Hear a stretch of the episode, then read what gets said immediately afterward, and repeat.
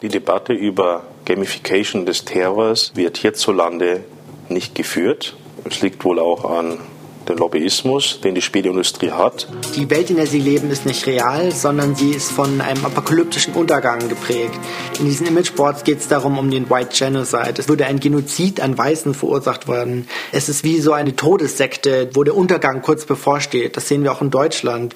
Der Untergang der Deutschen, der quasi morgen kommt von diesen bösen Kräften. Ich denke, es liegt auf der Hand, dass Personen, die sich in einer Blase bewegen, in der zunehmend Empathielosigkeit herrscht, in der zunehmend bestimmte Bevölkerungsgruppen als lebensunwert dargestellt werden, in der zunehmend ganz bewusst gehetzt wird gegen Leute, die bestimmte Merkmale aufweisen, eben auch die Hemmschwelle sinkt und möglicherweise auch ähm, die Gefahr steigt, dass nicht nur Hass im Netz verteilt wird, sondern dass auch Straftaten in der analogen Welt begangen werden. Einsame Wölfe sind immer auch Teile von größeren ideologischen Rudeln. Willkommen zum Podcast MDR Investigativ hinter der Recherche. Mein Name ist Cecilia Kloppmann. Ich arbeite für die politischen Magazine des Mitteldeutschen Rundfunks.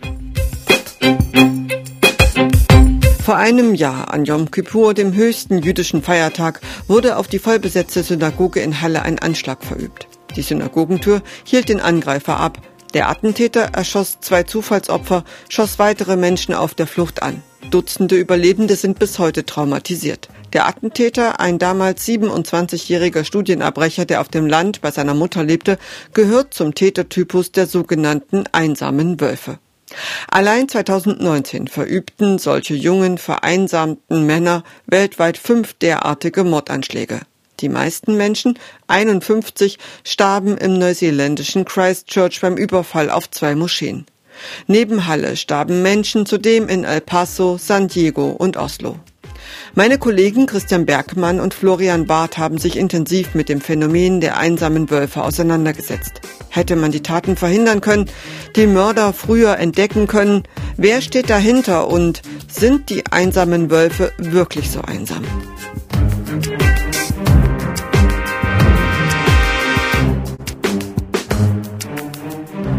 Herzlich willkommen, Christian. Herzlich willkommen, Florian. Hallo, ich grüße. Hallo, Cecilia. Dieser Tätertypus einsame Wölfe, den sollten wir vielleicht von Anfang an erstmal klären, denn um die geht es ja heute. Woher kommt dieser Begriff und was heißt das eigentlich? Einsamer Wolf ist ein Fachbegriff, der hauptsächlich von US-Behörden oder von Wissenschaftlern, die zu diesem Tätertypus forschen, durchaus verwendet wird. Deswegen verwendet man diesen Begriff. Der Begriff hat mehrere Ursprünge, wurde, glaube ich, in den 50er Jahren schon im Kalten Krieg verwendet, als es um Widerstandszellen in Osteuropa ging. Später wurde er auch von Rechtsextremen durchaus verwendet, dann nochmal in den 90er Jahren forciert. Aber im Endeffekt ist es natürlich ein Dilemma, diesen Begriff zu verwenden, weil er natürlich auch irgendwie verherrlichend wahrgenommen wird von vielen aber im Endeffekt ist es durchaus wichtig, den zu verwenden, weil ich glaube, man braucht eine gewisse Schärfe der Definition für diesen Tätertyp. Und da das nun mal der gängige Begriff in der Fachwelt ist, ist es, glaube ich, ganz gut, den so zu verwenden.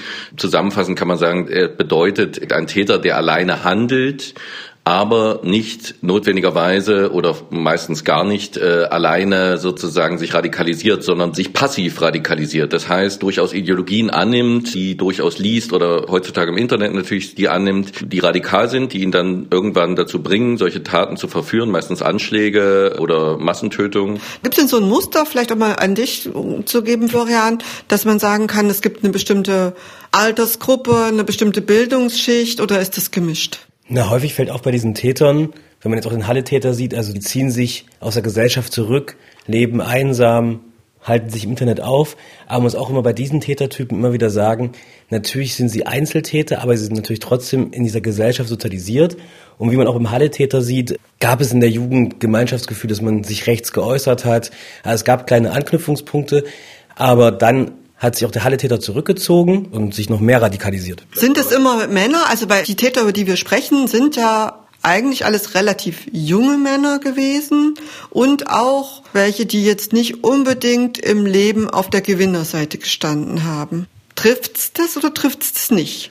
Äh, ja, vielleicht trifft's das.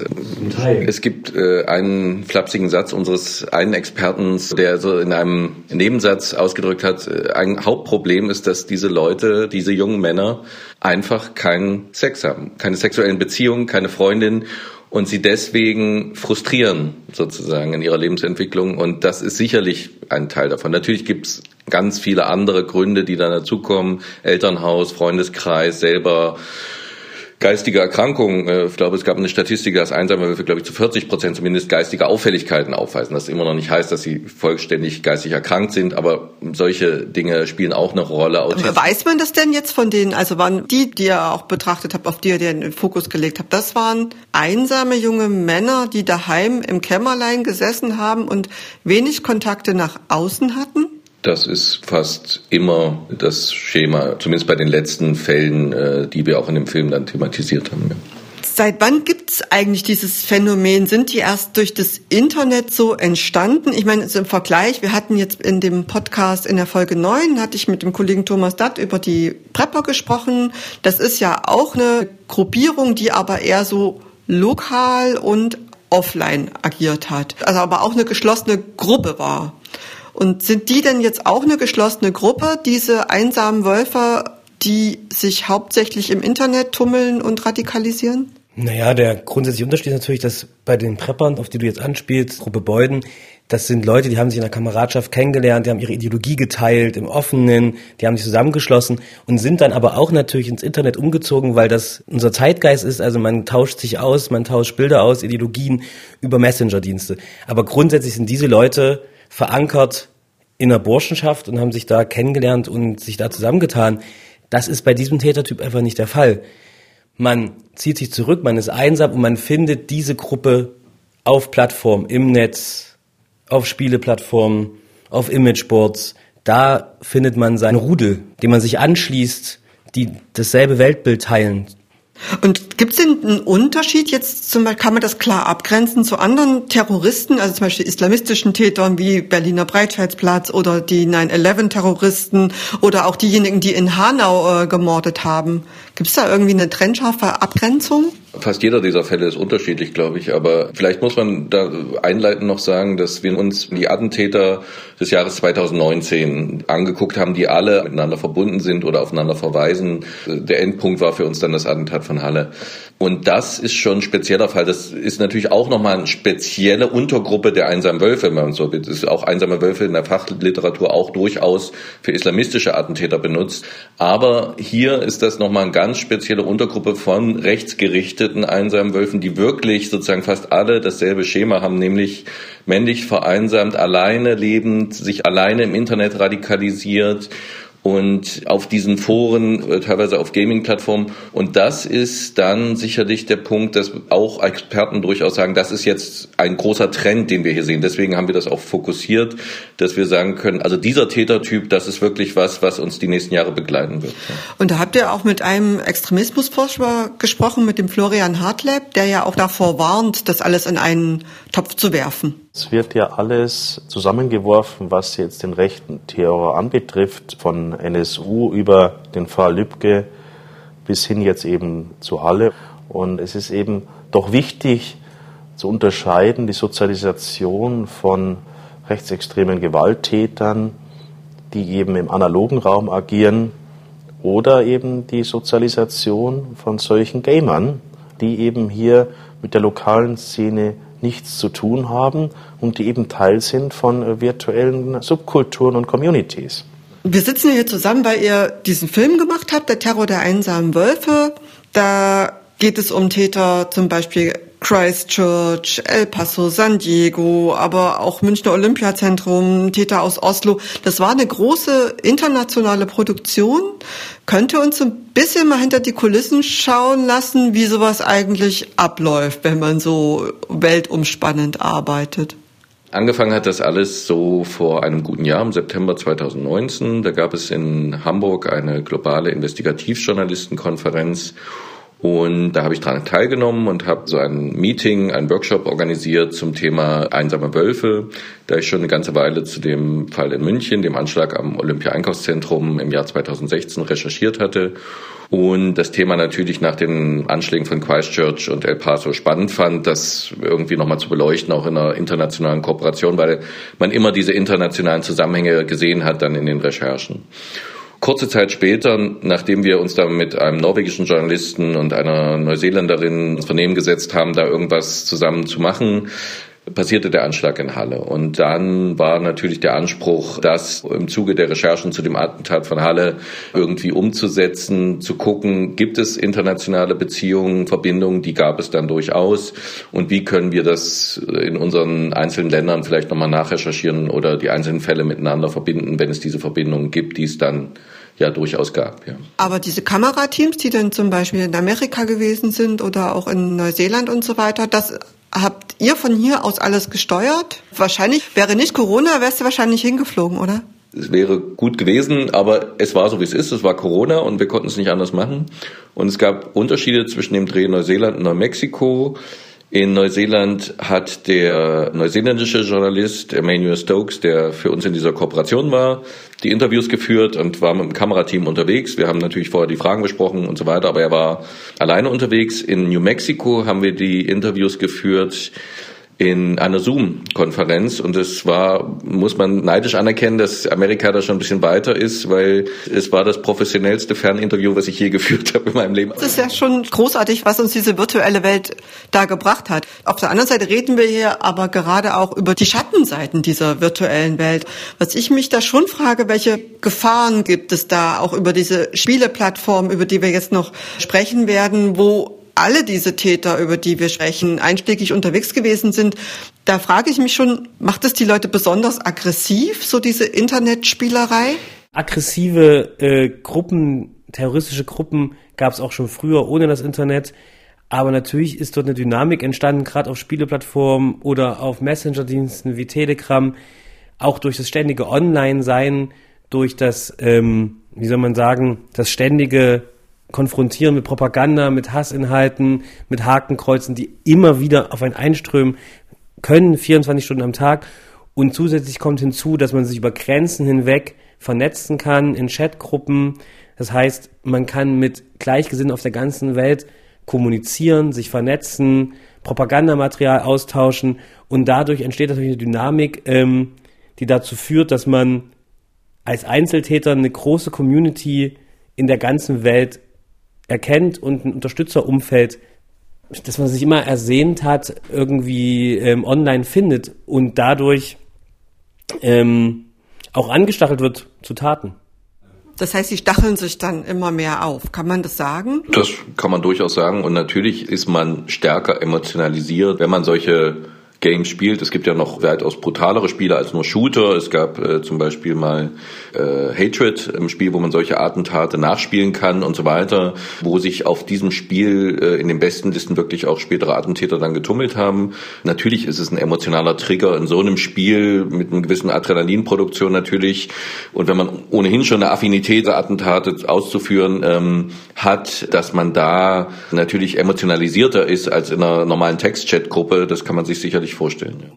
Im Film beschäftigen wir uns auch explizit mit der äh, Spieleplattform Steam als Radikalisierungsplattform, wo sich gerade junge Täter radikalisieren. Dann kommt immer wieder der Vorwurf, wir würden Gamer-Bashing betreiben und würden generalisieren. Alle, alle Nutzer von Steam ähm, könnten automatisch zu Tätern werden. Das ist natürlich Quatsch. Ähm, es ist ein geringer Prozentsatz der, der Nutzer von Steam, die radikal sind, die recht die rechtes Gedankengut teilen, die sich gegenseitig anstacheln. Aber dennoch muss man sagen, dass in dieser ganzen Welt des Hasses im Netz Steam eine tragende Rolle spielt. Zum Beispiel bin ich während der Recherche auf eine sogenannte Map gestoßen. Ähm, eine Map ist etwas, was man in einem Spiel implementieren kann, was Nutzer selbst bauen können. Und beispielsweise gab es diese eine Map, ähm, da konnte man quasi einen Angriff auf eine Gay Parade in Warschau nachspielen und gezielt dort Juden und Schwule erschießen. Diese, diese Map war geschmückt von ähm, Israel-Flaggen, also es war ganz klar dafür gebaut, ähm, andersdenkende Minderheiten hinzurichten. Und diese Map gibt es auf Steam und die wird nicht gelöscht, die ist existent und die wird geteilt, die wird kommentiert. In den Kommentaren wird der Ersteller gelobt und gesagt, coole Arbeit. Also kann man schon sagen, dass das ein Problem ist, aber wie gesagt, es geht nicht um Gamer-Bashing, sondern es geht darum, darauf aufmerksam zu machen, dass solche Inhalte am Ende auch gesperrt werden müssen. wenn sie Grenzen überschreiten. Und das ist eine ganz klare Grenzüberschreitung, die dort stattfindet. Und das hat euch ja auch der Florian Hartleb, der Extremismusforscher, gesagt, dass diese Debatte ja auch geführt werden muss. Die Debatte über Gamification des Terrors wird hierzulande nicht geführt. Es liegt wohl auch an dem Lobbyismus, den die Spielindustrie hat. Und wenn man anfängt, diese Debatte zu führen, wird sofort der Vorwurf erhoben, man greife diese alte Killerspieldebatte wieder auf. Und ähm, es ist eben nicht klar und es wird nicht diskutiert, dass letzten Endes alle diese Terroristen exzessive Gamer waren. In der Berichterstattung gibt es immer diese Floskel, hat sich im Internet radikalisiert. Was heißt das eigentlich? Hat sich radikalisiert im Internet? Vielleicht können wir noch an den letzten Punkt anknüpfen, äh, Radikalisierung auf Steam. Was mich manchmal verwundert, ist, dass Gamers immer diesen Vorwurf dann wieder machen, wir würden wieder die alte Killerspieldebatte aufmachen, was wir nicht tun, sondern einen ganz kleinen Prozentsatz, vielleicht sogar Promillebereich der Gaming-Branche ansprechen, aber der Branche halt, also der kommerziellen Branche. Das heißt, Steam macht sich da einen schlanken Fuß. Die Gaming-Branche ist frei vom Netzwerkdurchsetzungsgesetz in Deutschland. Das heißt, sie müssen ihre Chats nicht nach nach äh, gewaltverherrlichenden Inhalten kontrollieren. Sie müssen gewisse Inhalte nicht rausnehmen etc. Das hat auch der starke Lobbyismus äh, der Spielindustrie bewirkt, weil ursprünglich war es anders vorgesehen. Und wenn sich jetzt Spielerverbände hinstellen und sagen, ja, dann entsteht da so ein Schulterschluss zwischen Gamingindustrie und Spielerverbänden, der aber, glaube ich, nicht ganz das Problem trifft, weil die Spielindustrie hat natürlich andere Interessen als die Gamingverbände, die ja durchaus sagen könnten, okay, wir sind zu 99,9 Prozent sauber, aber die Gamingindustrie hat das Interesse natürlich so wenig wie möglich möglich Leistungen erbringen zu müssen, die Geld kosten, die für sie natürlich keinen Mehrwert haben und die vielleicht dann auch kontraproduktiv wären im öffentlichen Standing, weil man sich damit auseinandersetzen müsste mit diesen Problemen. Und Radikalisierung auf Steam-Gruppen gibt es. Wir haben gesehen, dass der Attentäter von München sich auf Steam in dem Anti-Refugee Club radikalisiert hat, dort auch mit weiteren späteren Attentätern gechattet hat, gespielt hat. Weitere mögliche Attentäter, die dann vorher festgenommen worden waren in dieser Gruppe. Das passiert alles und es passiert weiterhin. Und äh, es gibt keine Lösung dafür. Und auch im Prozess von Halle haben wir gesehen, dass die Ermittlungsbehörden da keine Ahnung haben, so richtig was passiert. Es gab Befragungen jetzt im Prozess gegen den Attentäter von Halle, wo festgestellt wurde, dass keiner der beteiligten Beamten, die die Steam-Ermittlungen geführt haben in diesem Verfahren, überhaupt Ahnung haben von Steam. Das wurde auch so im Protokoll vermerkt. All diese Beamten wurden erst wenige Tage zuvor eingestellt oder wenige Monate vor dem eigentlichen Verfahren, sind also alles Berufsanfänger und es gibt im Prinzip so richtig keine Ebene, wie das BKA überhaupt ermitteln soll. Und das ist nach München, das ja schon vier Jahre her ist, eigentlich sehr ernüchternd, wenn man feststellen muss, dass deutsche Ermittlungsbehörden zumindest dieses Umfeld gar nicht wahrnehmen. Man muss ganz klar sagen, diese, diese Inhalte sind öffentlich zugänglich im Netz. Also es ist nicht das Darknet, wo man einen Tor-Browser bräuchte, um irgendwo hinzukommen als Ermittler, um sich diese Dinge anzuschauen. Diese, diese Gruppen, diesen Gruppen kann man beitreten, Teilweise muss man Gruppen nicht mal beitreten, sondern kann einfach auf den Plattformen nach diesen Inhalten suchen. Wenn man einen Account hat, sind diese öffentlich zugänglich. Ähm, es ist schon verwunderlich, warum Ermittler dort quasi nicht mitlesen können. Und dass da ja offenbar ganz viel erlaubt ist. Weil es keine rechtliche Handhabe gibt. Wäre Steam Teil des Netzwerkdurchsetzungsgesetzes, wäre es eine ganz andere. Es gibt keine Rechtsebene in Deutschland dafür, weil sie sich später aus diesem finalen Gesetzentwurf haben rausnehmen lassen, die Spielindustrie. Das ist sicherlich ein Riesendilemma. Wir wissen zum Beispiel im Fall von Halle ja bis heute nicht, was da eigentlich passiert ist. Wie wir wissen, ist das BKA dazu auch nicht in der Lage oder hat die falschen Leute darauf gesetzt. Die haben auch händeringend dann das Bundesamt für Verfassungsschutz angeschrieben geschrieben, ob sie denen helfen könnten. Die hatten dann nicht die richtige Software und dann verlief es im Sande. Wie, die hatten nicht die richtige Software? Ja, die hatten äh, sozusagen nicht richtige Software. Im Endeffekt war es aber ganz einfach. Man konnte sich einfach einen Account anlegen. Das heißt, man ist auf eine Plattform gegangen, hat sein Konto mit seinem PayPal-Konto verknüpft, hat 20 Dollar gezahlt, hatte dann einen Account und konnte dort über IDs von Steam Benutzerkonten einsehen, Freundeslisten einsehen und konnten, wir konnten da, kamen dadurch in unsere, in unsere Recherche weiter. Ähm, beispielsweise haben wir ähm, durch diese Software Steam-Freunde von Stefan Bayer herausfinden können. Ähm, dem Bundesamt für Verfassungsschutz und den Ermittlern war anscheinend nicht möglich, diesen Account anzulegen und da 20 Dollar einzuzahlen. Es hat am Ende fünf Minuten gedauert, das zu tun Danach hat die Recherche natürlich noch ein bisschen länger gedauert, aber dieses, diesen ersten Schritt, der war ziemlich einfach für normale Internet-User. Der Vermerk war dann, äh, man habe keinen erweiterten Zugang zu dieser Software, den man benötigt, um diese Freunde des hallischen Attentäters da äh, zu finden. Und im Endeffekt hat man dann äh, dann finden sich keine weiteren Vermerke. Dann endet der Vorgang sozusagen. Also das heißt, es ist dann wahrscheinlich in den Verwaltungsstrukturen eines deutschen Amts untergegangen, möglicherweise. Es finden sich auch diese Namen, die wir gefunden haben, also die erweiterten Steam-Kontakte von dem hallischen Attentäter nicht in den Akten, soweit wir wissen. Und die Befragungen im Prozess zu diesem Sachverhalt haben mir ein ähnliches, wenn nicht noch gar etwas schlimmeres Bild gezeichnet. Bis heute ist nicht klar, mit wem Stefan Bayer über Steam Kontakt hatte, mit wem er sich in Gruppen zusammengeschlossen hat, mit wem er überhaupt kommuniziert hat über die Plattform. Das ist bis heute nicht bekannt. Fragen die den nicht? Das ist ja der zentrale Punkt bei dem Attentäter von Halle, dass er natürlich seine Online-Kontakte massiv schützt. Also über seine sozialen, analogen Kontakte, sage ich jetzt mal, da gibt er bereitwillig Auskunft und sagt, ja, mit den Kumpels hat er nicht mehr so viel zu tun gehabt und das sei jetzt alles nicht so wichtig und auch seine Bundeswehrkameraden waren alle nicht so interessant und seine Mitstudenten, aber erzählt ein wenig. Sobald die Sprache halt kommt auf seine Internetkontakte, sei es auf bestimmten Imageboards oder sei es auf Gaming-Plattformen oder so weiter, äh, verweigert er die Aussage oder gibt sich sehr schmallippig oder ähm, versucht da keine Luft dran zu lassen. Dass das ja wichtig ist und ein ganz zentraler Punkt ist, habt ihr ja auch bei eurer Recherche herausgestellt, nämlich diese Beziehung, die es zwischen dem Attentäter von München und den von Aztec in New Mexico gegeben hat. Vielleicht Könnt ihr das nochmal ganz kurz erzählen, welche Zusammenhänge es da gibt und dass da vielleicht möglicherweise Menschenleben hätten gerettet werden können, wenn die Behörden diese Zusammenhänge erkannt hätten? Ja, also das ist ein krasser Fall gewesen im Nachhinein, vier Jahre später, wenn man da mal zurückblickt, äh, umso mehr, wenn man auch heute guckt, wie weit die Ermittlungsbehörden da sind. Also es gab ja das Attentat am Olympia Einkaufszentrum München 2016 und äh, kurze Zeit später meldete sich ein Zeuge bei der Berliner Polizei und sagt, ich habe wohl das Steam-Profil des Münchner Attentäters gefunden, also sein Gaming-Profil.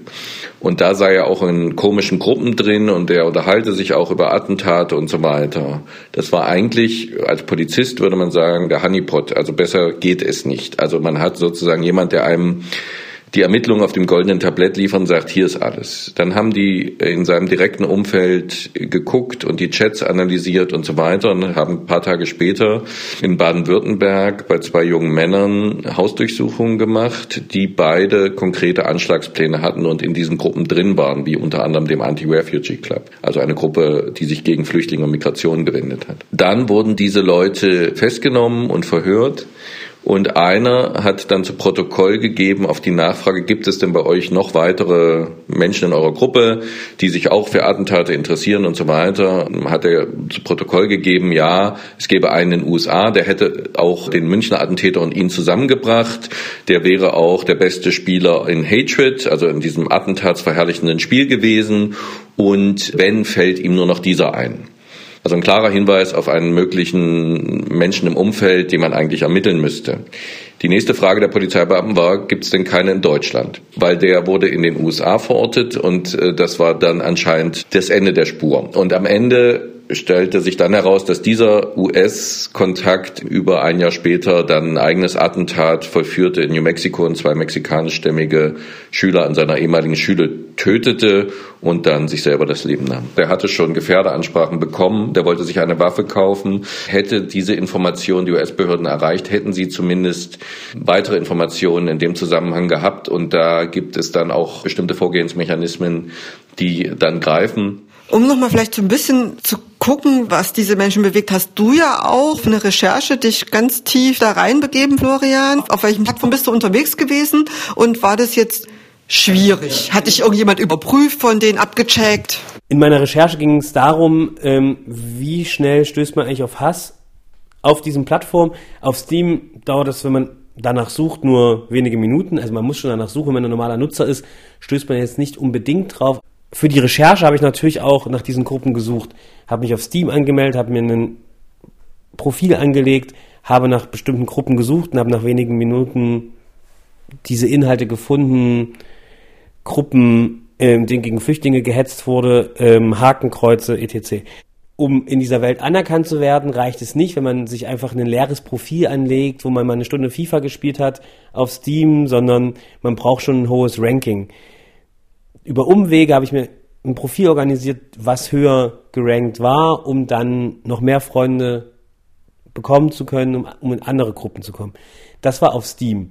Auf Telegram beispielsweise ist es viel einfacher, dann kann man einfach Gruppen beitreten und dann gibt es natürlich noch andere Gruppen, geschlossene Gruppen und da muss man sich kurz vorstellen in Vorgruppen, dann schreibt man explizite Sachen, wie man politisch eingestellt ist und wird dann in nächste Gruppen aufgenommen. Aber es ist jetzt kein Aufwand, ähm, an der Oberfläche zu kratzen. Umso tiefer man rein will, umso mehr Zeit muss man natürlich investieren und auf verschiedensten Plattformen tätig sein.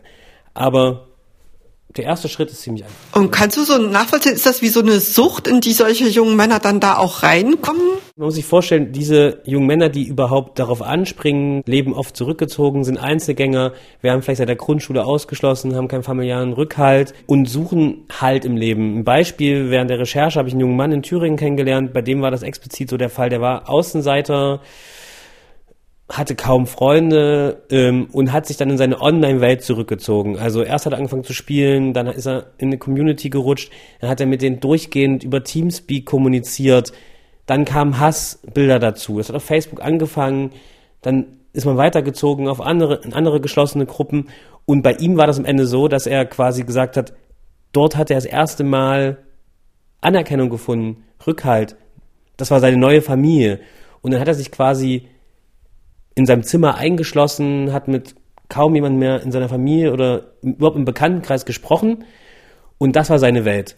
Und dazu kam der Hass, dazu kamen Enthauptungsvideos, dazu kamen Hakenkreuze, dazu kamen alldenkliche Inhalte, die, die ähm, für junge Menschen natürlich verstörend sind. Und zudem auch noch andere Leute, die ihn dazu angestachelt haben, rauszugehen und Beweise zu liefern, dass er auch Teil der Community sein kann, indem er zum Täter wird. In seinem Fall ist er auf Demos gegangen, hat Leute zusammengeschlagen und so erzählt er es und hat das gefilmt und dort als Beweis gepostet. Und dadurch entsteht diese Dynamik. Und er hat sich dann irgendwann, hat er eine Freundin kennengelernt und hat es geschafft, über eine, eine Therapie dort wieder rauszukommen. Aber das gelingt halt natürlich nicht immer. Und dadurch wird es natürlich auch zu einer Art Sucht, wenn man anfängt, ähm, bis zu 15 Stunden vom Rechner zu sitzen. Man steht auf und richtet sich sofort an seine Community, will wissen, was ist da los, dann ist man im Sog und wird immer tiefer hineingezogen und ist am Ende eine Sucht. Und welche Rolle spielen denn auch so Messenger-Dienste? Telegram spielt eine wichtige Rolle in der Radikalisierung gerade von jungen Menschen.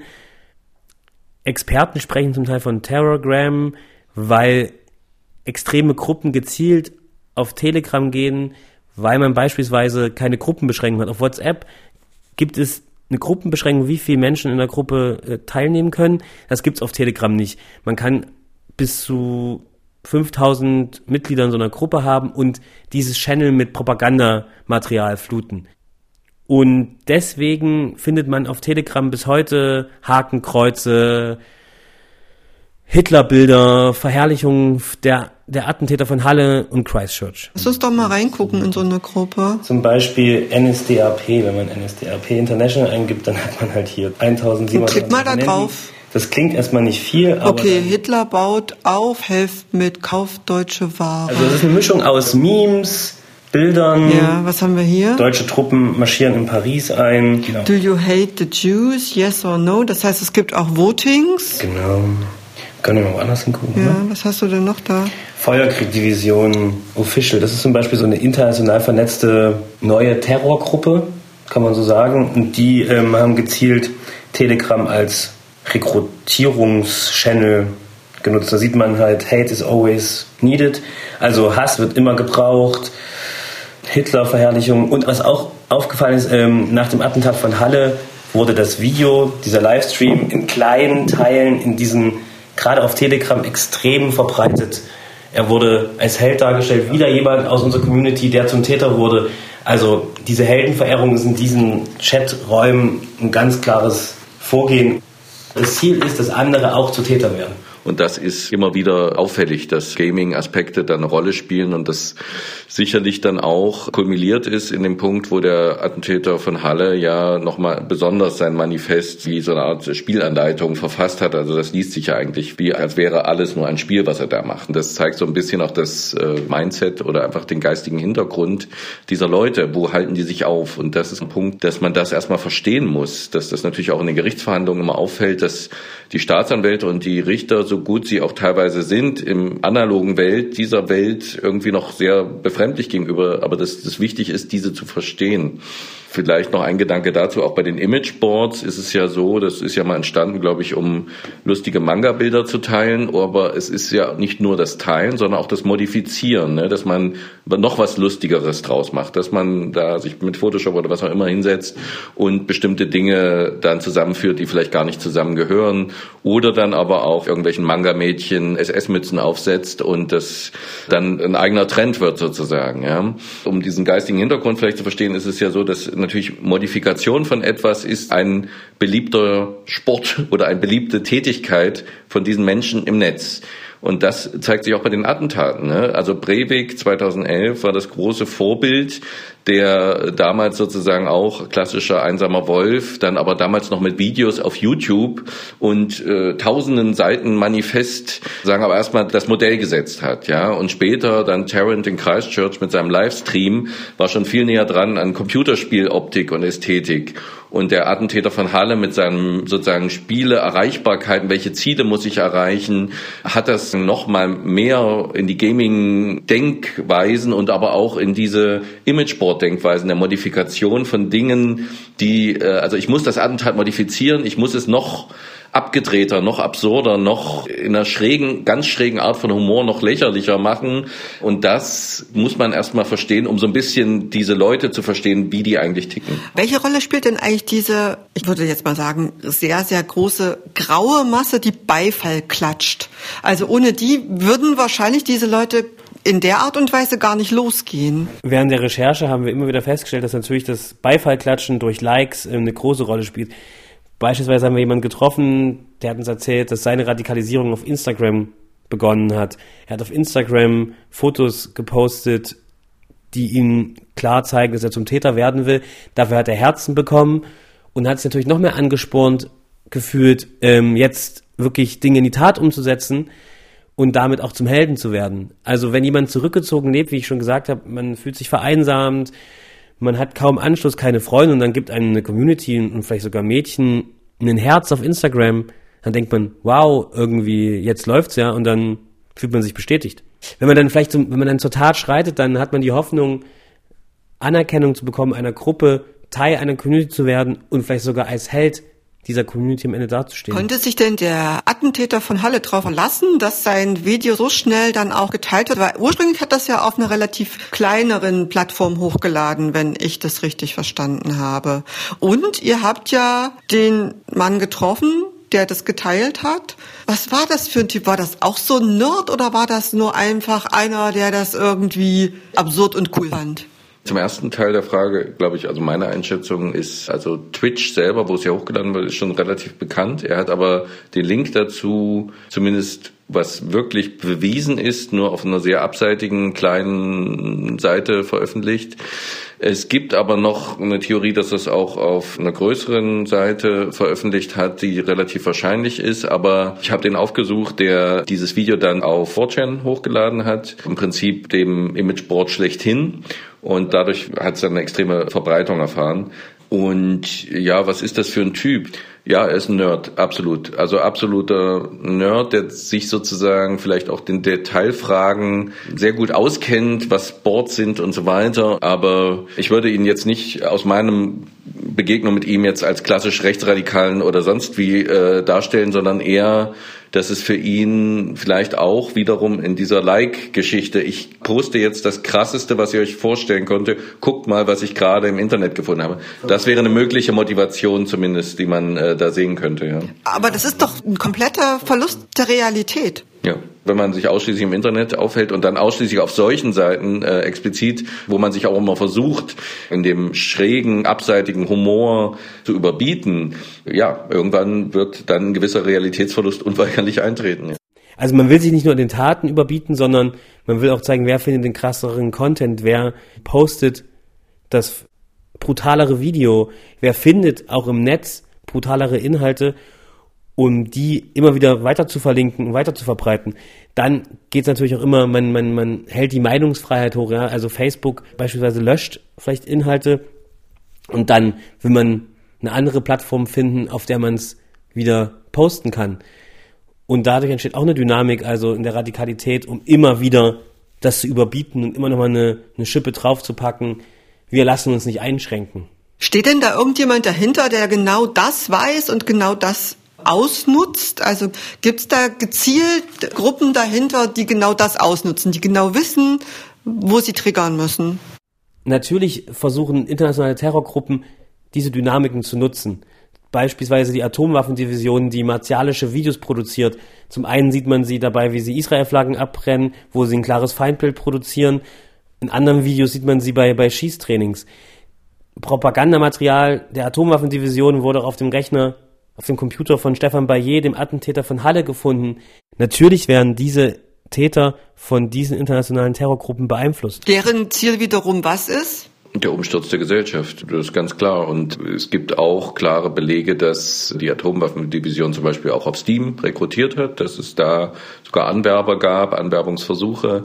Das findet auch statt, ist auch nicht reguliert, aus den genannten Gründen. Wo es dann richtig zu so Anwerbetelefonaten kommt, wo man dann versucht, die Leute nochmal in so Kleinstgruppen rüberzuziehen. Das geht dann schon ein bisschen weg vom klassischen einsamen Wolf, aber das ist jetzt nicht unbedingt das Ziel, äh, dass man immer dann wirklich Kleinstgruppen irgendwo äh, schafft, die dann sich gemeinsam zum Schießtraining treffen, sondern die auch dann übers Internet, Telefon etc. verbunden sind und dann auch über Distanzen auch mögliche Anschläge planen oder koordinieren. Und das äh, gab's in den USA relativ häufig. Und auffällig ist natürlich auch, dass es da Beziehungen oder Hinweise nach Russland gehen, äh, dass der eine der in den USA gesucht wird, äh, sich in Russland aufhält. Einer der Anführer von The Base, einer weiteren Abspaltung der Atomwaffendivision oder aber auch der frühere Anführer der Vollkriegsdivision, ein 13-jähriger Este, der aus Russland heraus radikalisiert wurde und auch die Ursprünge der Atomwaffendivision gibt es viele Hinweise, die auch nach Russland führen. Für mich macht es den Eindruck von einer kompletten Parallelwelt.